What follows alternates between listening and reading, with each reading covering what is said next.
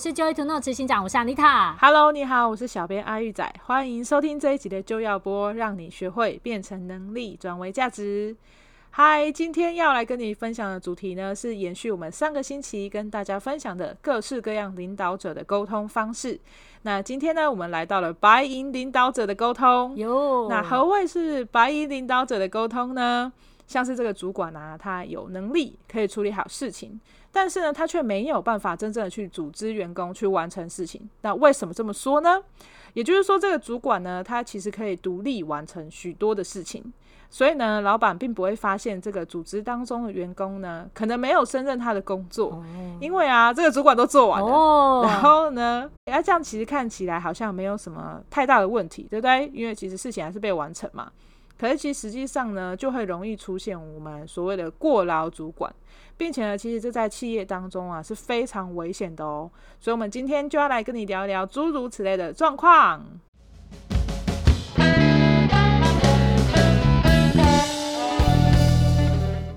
好的，所以今天我们要来聊聊白银领导者，他会是怎么样的沟通，又怎么样做管理呢？其实我们说白银领导者可能就是一个非常有能力的人，他常常会闷着头做，有什么事情发生的时候都会自己去想办法处理，所以可能导致呢，他常常都是在收拾问题，有没有？在替员工擦屁股，有没有？对，他自己很努力的做，但是却没有发现说。诶，其实如果有一些错误，他应该要去指正下属，或者去跟下属多多沟通。对，所以会导致呢一些问题常常重复的发生，然后他一而再再而三的一直在处理问题，对不对？对，没错。你知道我以前遇过的一个经验是啊，哦、就是这个财务主管啊，他在收拾我们所有人报账的那些票据的时候，就是报公账，我们会给票据嘛。嗯。那其实本来他应该要去要求我们所有的人啊，就这些员工送票据过去的时候，其实应该要注明清楚说这个发票的来历。好比如说我可能几月几号，然后因为去拜访什么客户，所以我加油啊，然后花了多少钱。类似这样，嗯，然后但是呢，因为他没有去要求我们写清楚、注明清楚，所以这个这个财务他都自己去找答案。嗯，你知道有的发票它上面是会写那个品项的名称，但有的不会，所以他就对看不清楚的，对看不清楚，或者是他可能就根本没有写啊，他就呃餐费或什么，他就不知道说这为什么会有这场呃为什么会有这个餐费？那有时候可能是办活动啊，然后就是会有餐费产生嘛，可是就是这个财务都要自己去找答案。然后就这样子，到了年底或者是要结税结账这些时候呢，他就会非常忙碌，就是他很忙，就对了，他要一直到处找答案啊。然后有的票据又不见了啊之类的，就是他没有盯好就消失，然后就这个财务就很恐怖很忙。对，可是其实你看，他只要一个动作，他让所有的员工都知道说你要把这个票据的附注写清楚。然后其实这些票就是发票或者凭据就可以快速被归档，但是因为他没有做，他就自己一个人默默帮我们大家擦屁股。哦，所以其实其实他没有跟其他人沟通说正确的做法是什么，啊、然后他自己闷着头把它把它解决掉，是这样吗？对，他就自己一个人默默的做了很多事，我们都不知道。所以所以你们也很努力的在工作，但是都不知道你们做的在这件事情上面其实是错误的，是这样吗？对，没错。然后，所以他这个财务他自己的工作就很多，有没有 多出很多？因为他要去找答案，他去找答案。我的天哪！哦，对啊，真的。其实我觉得有时候，哦，呃，我觉得认真负责是好事，但是闷着头做就不一定是好事了。对，对对。因为有的时候你闷着头去解决一些问题，可是可能是因为你觉得啊时间有限，或者不要麻烦到下属，所以我们现在就用。嗯，尽可能我两分钟就可以解决，我就自己跳下去把它做完就算了。可是你有没有想过，这件事如果是下属就做错，但是你又没有去提醒他，或者告诉他说：“诶，那我们以后怎么做比较好？”那就会导致呢，每次你都会花额外的两分钟、两分钟、两分钟一直在收拾着这些。你即使告诉他，他以后就不会做错的事情，对吧？对，还有另外一个经验是这样哦、就是那个主管啊，他通常都是最后一个离开公司的，嗯，所以他就会在离开的时候自己去按那个启动门禁的这个系统，哦，就是让门自动会锁起来那种，然后你就要按密码才能进来，这样，嗯哼，就是蛮多公司应该都有这个功能，啊，有的公司它是设定说，哦，可能自动六点半就会关起来，然后它就是系统都锁住嘛，对，那有的是你要手动啊，对，然后那个时候那个公司是手动的，所以这个主管他就是每次下班的时候，然后他就是会去手动把那个门。进启动。嗯，可是那一天因为这个主管他自己有事情，所以他就提就是比较早就走了，他没有待到最后一个。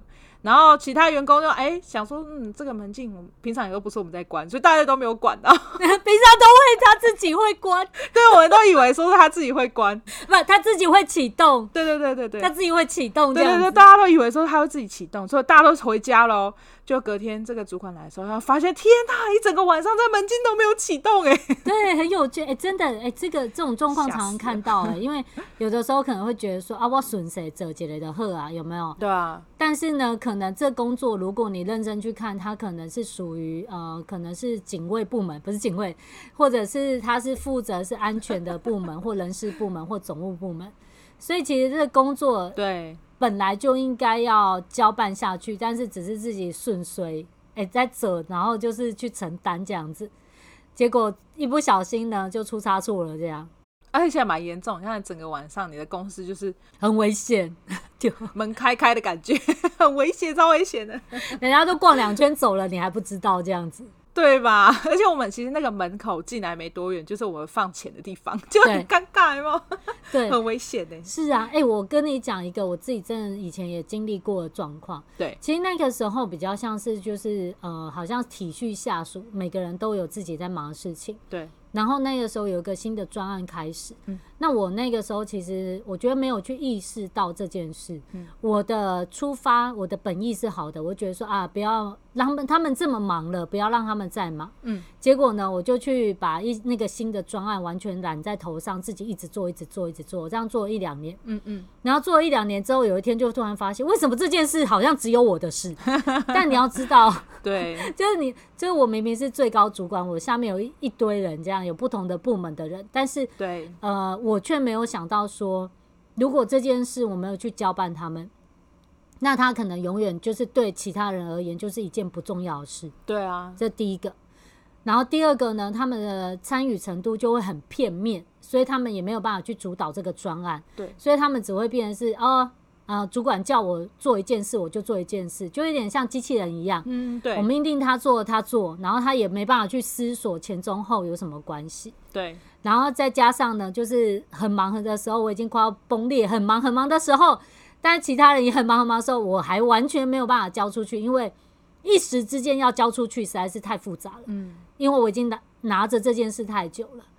后来呢，我才发现说这样真的很蠢哎、欸，因为我这个被洗这样子，但是效果也不好。对，然后重新整顿之后，变成分部门下去去执行这专案，整个效果好很多哎、欸。对啊，其实有的时候对员工来讲，现在我帮员工平反一下哈，就是好啊，就是对员工来讲，他们也没有不做，对，他们是被害的。就是其实有的时候我们会观察一下老板或者主管们的样子态度。是，如果说这件事情，假设说这个专案啊，主管或者老板没有经常拿出来提的时候，其实身为员工的我，我会觉得说，哎、欸，可能这件事情是不是不太重要？嗯，因为他没有一直讲啊，我们就想说，我、哦、那他可能只是带过吧，顺刷，顺便告诉我这样而已，顺刷。搞够你啊！可能会有别的负责的人会被抓去做，因为他是专案，一定是会特别抓几个人嘛，不可能全部的人跳下去啊。对。然后所以我们就会觉得说，哦，那我就观察，也要叫我再说啊，感觉好像不是我专长，啊，也跟我没关系。然后就会就会听过就哦有这件事这样，嗯，就很像是有一些新闻，然后他可能是在呃南美洲发生的，你就觉得哦跟台湾好像很远没关系，你就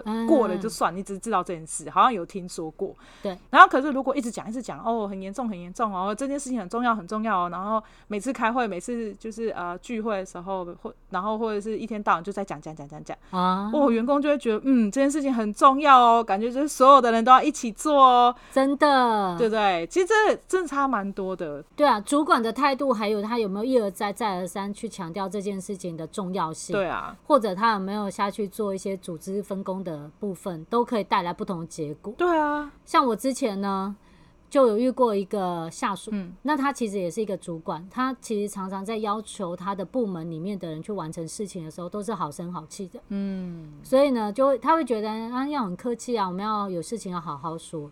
但是呢，我发现后来发现一个很好很有趣的点，因为他有时候就是好好说几次之后都没有办法有任何结果的时候，嗯，伊都 kick 啊 kick 起来走，你知道不？他就对，然后就当我在巡视跟去了解状况的时候，我就会去问他说：“哎、欸，为什么你现在在做这个事情？”嗯，他就跟我说：“哦，因为谁谁谁不做啊，嗯，然后因为谁谁谁怎么了啊，在忙别的事情啊，怎样怎样怎样的。”对。那这个时候呢，发生过几次之后，我就问他说：“哎、欸，那你到底是怎么跟你的部署说的？为什么老是发生一样的问题？”嗯，他就说：“我就跟他说，嗯，你就是尽力做，啊、呃，你就是尽可能完成就好。” 然后我就说尽可能，那我都跟你说我做不到啊，我没有办法做啊。我说你有跟他讲是，嗯嗯，你有跟他讲是哪一天什么时候要完成什么吗？他说没有，我就说你就尽量。我说尽量，尽量要看他电池力够不够才知道他能够多尽量，很难说，你知道吗？对对，所以就会导致就是下属他可能。你知道这是有两面，一个是呃，可能就是侥幸心态的，可能真的就是不做，因为反正你也没有跟我说什么时候。对。但是呢，如果不是侥幸心态，就是会不小心他中枪，因为呢，他根本不知道哈，你要我是礼拜五，我想说尽量，然后我就下礼拜一，OK 啊。这就像是沟通误解。对对对。所以呢，就导致这个员工他就做错了，但是呢，他也蛮冤枉的，因为他可能真的误会了，对吧？对啊，其实你讲说这种好声好气的主管的时候，我以前有一个经验，是我前呃我领导这个下属，他之前的那个主管，就是他对他都好声好气。嗯，假设说我们这个就是呃他前一个主管，就会跟他礼拜一的时候就会跟这个下属说。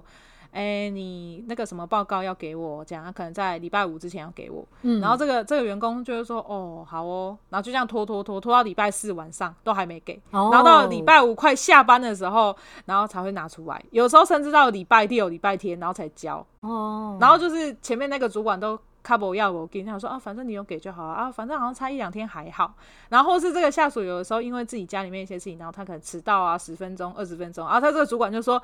啊，没关系啊，他家里就有事嘛，欸、然后就是比较比较没关系他这样子，嗯，然后呢，到我去接这个下属的时候，我就会比较要求他，因为我觉得说，哎、欸，看起来他好像就是习惯性的拖延这样子，嗯、然后就会礼拜一的时候就问他说，哎、欸，你好了没？你你这东西给了没？然后礼拜二的时候又问他，啊，你什么时候给我？礼拜四的时候，礼拜五，然后他就他觉得这个下属就有点抗拒，就会说，嗯，我就是会做得到啊。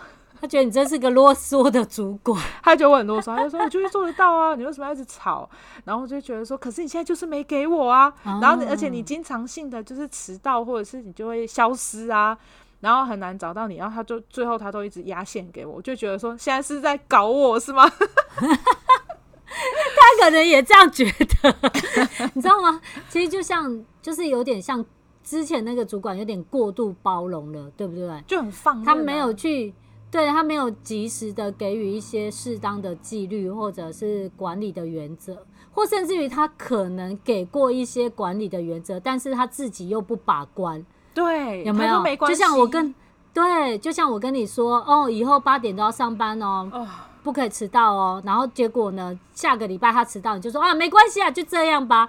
然后久而久之变十点、十二点、一点这样子，就是他比较像是过度的包容，那最后就会变成说很多事情上面应该都会变成很难要求吧。对啊，而且其实有的时候，像有一个案例是说，这个主管他就是一包包庇这个下属啊，嗯，然后他就会经常这个下属犯错，他就是啊帮他 cover 这样子，对，然后就是会帮这个帮这个下属去做一些明明不是这个主管该做的事，是，他就是会跳下去，一直帮这个下属完成很多他的工作，对，然后最后其实这个下属就会觉得说。哈，你为什么不帮我？他觉得你像吸血鬼这样，这个主管已经累死了，哦、他就说：“你为什么还不帮我？哦，以前你都会帮我，现在你怎么不帮我？” 没有啊，感谢他啊，还还还怪这个主管说：“你以前不是都帮我吗？你现在怎么没有帮我了？”这样真的就蛮夸张的，对啊，对啊，有的那个你知道，就是呃，太放任或者在过头的。过头的包庇，有的时候还有就是像我们刚刚讲的，就是自己闷着头一直做，然后什么都知道，什么都会，你知道吗？什么都知道，什么都会，是一个很棒的助理角色。所以呢，所以你知道我觉得很有趣，因为。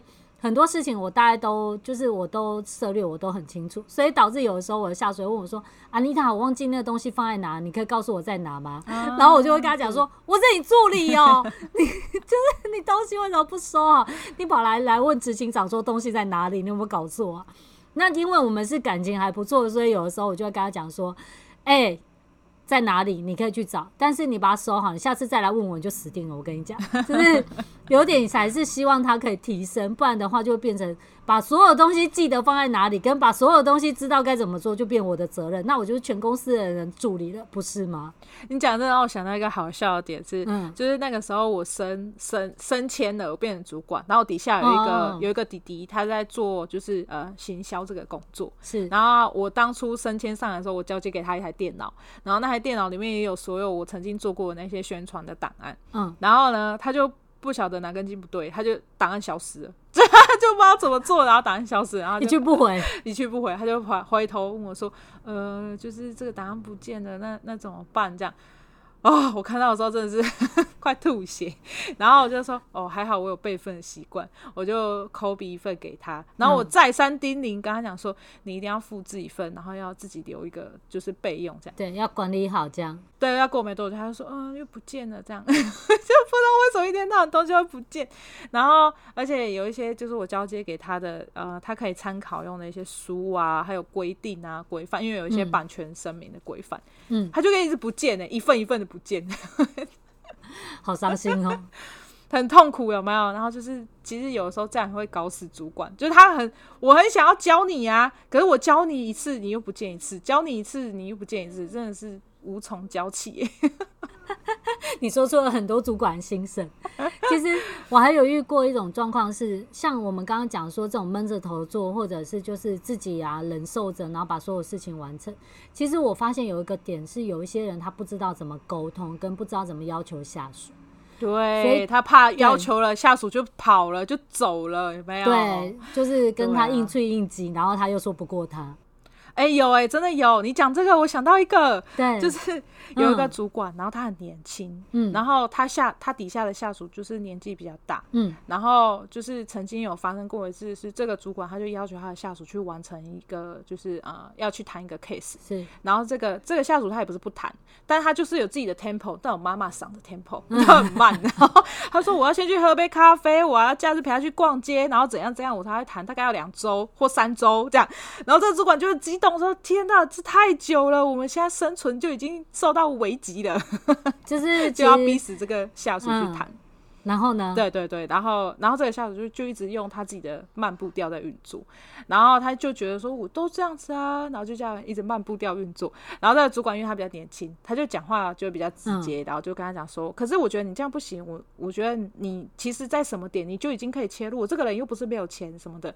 然后结果这个下属就生气哦，就拍桌子骂他说，我都可以当你妈，对我讲话有礼貌一点哦。你管那么多干什么？真假？我就跟你说，我这是我的步骤。然后就是主管，好傻眼哦。好吧，然后之后就不太敢念他了，因为就是以后都我自己做好就好了。我觉得不知道是呃，也不能说谁对谁错。的确，这个下属，这个这个阿姨。她有她自己的 tempo，她有她她有在做事，对。可是她真的太慢了，就是的确就是大家的生存线已经受到危险了。大家在飙这样子，她在慢慢的，嗯，我要先喝杯咖啡这样。她还觉得我咖啡还没磨好豆这样，因为她其实可能不太缺钱吧，我在想，她就觉得嗯，哦，有可能还要再陪她喝杯咖啡逛逛街这样。然后这个主管今天紧张了，啊，我们大家的生存都靠你耶这样。然后业绩还不进来这样子。对对对，是很有趣吧？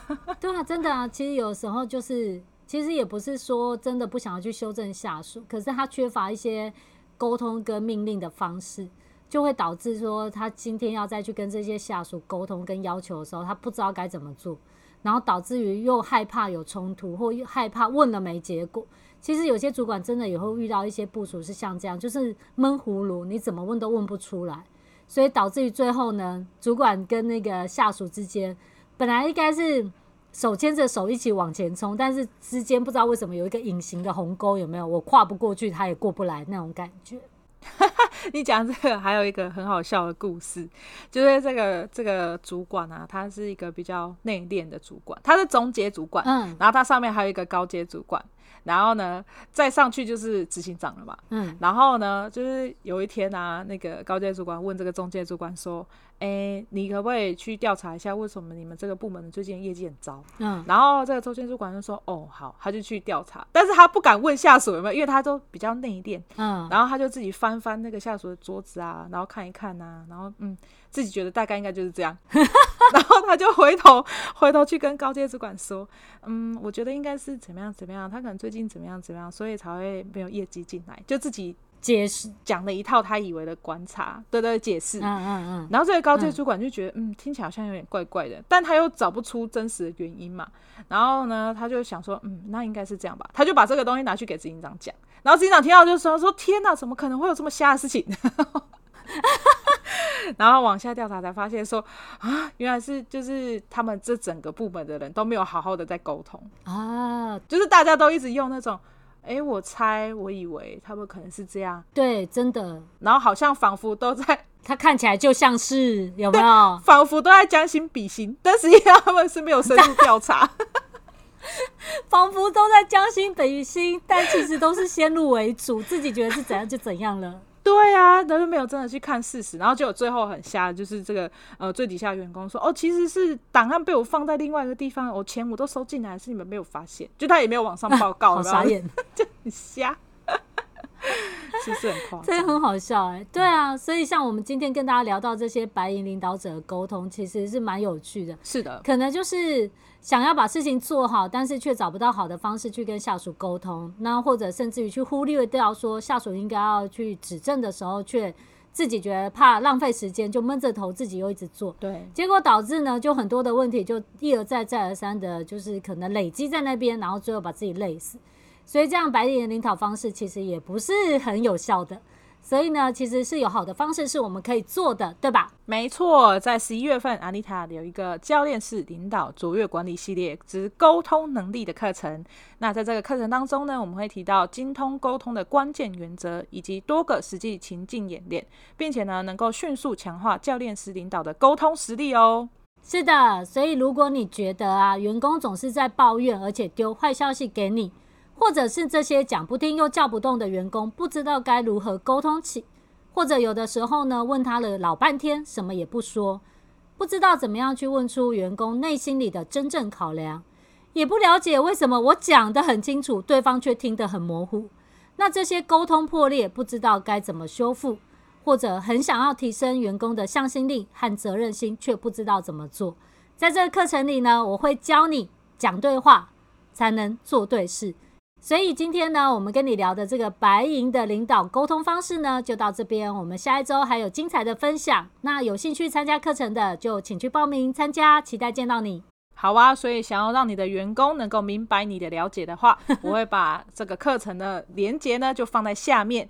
那喜欢我们的节目呢，请订阅、分享以及留言。那我们下集见，拜拜拜。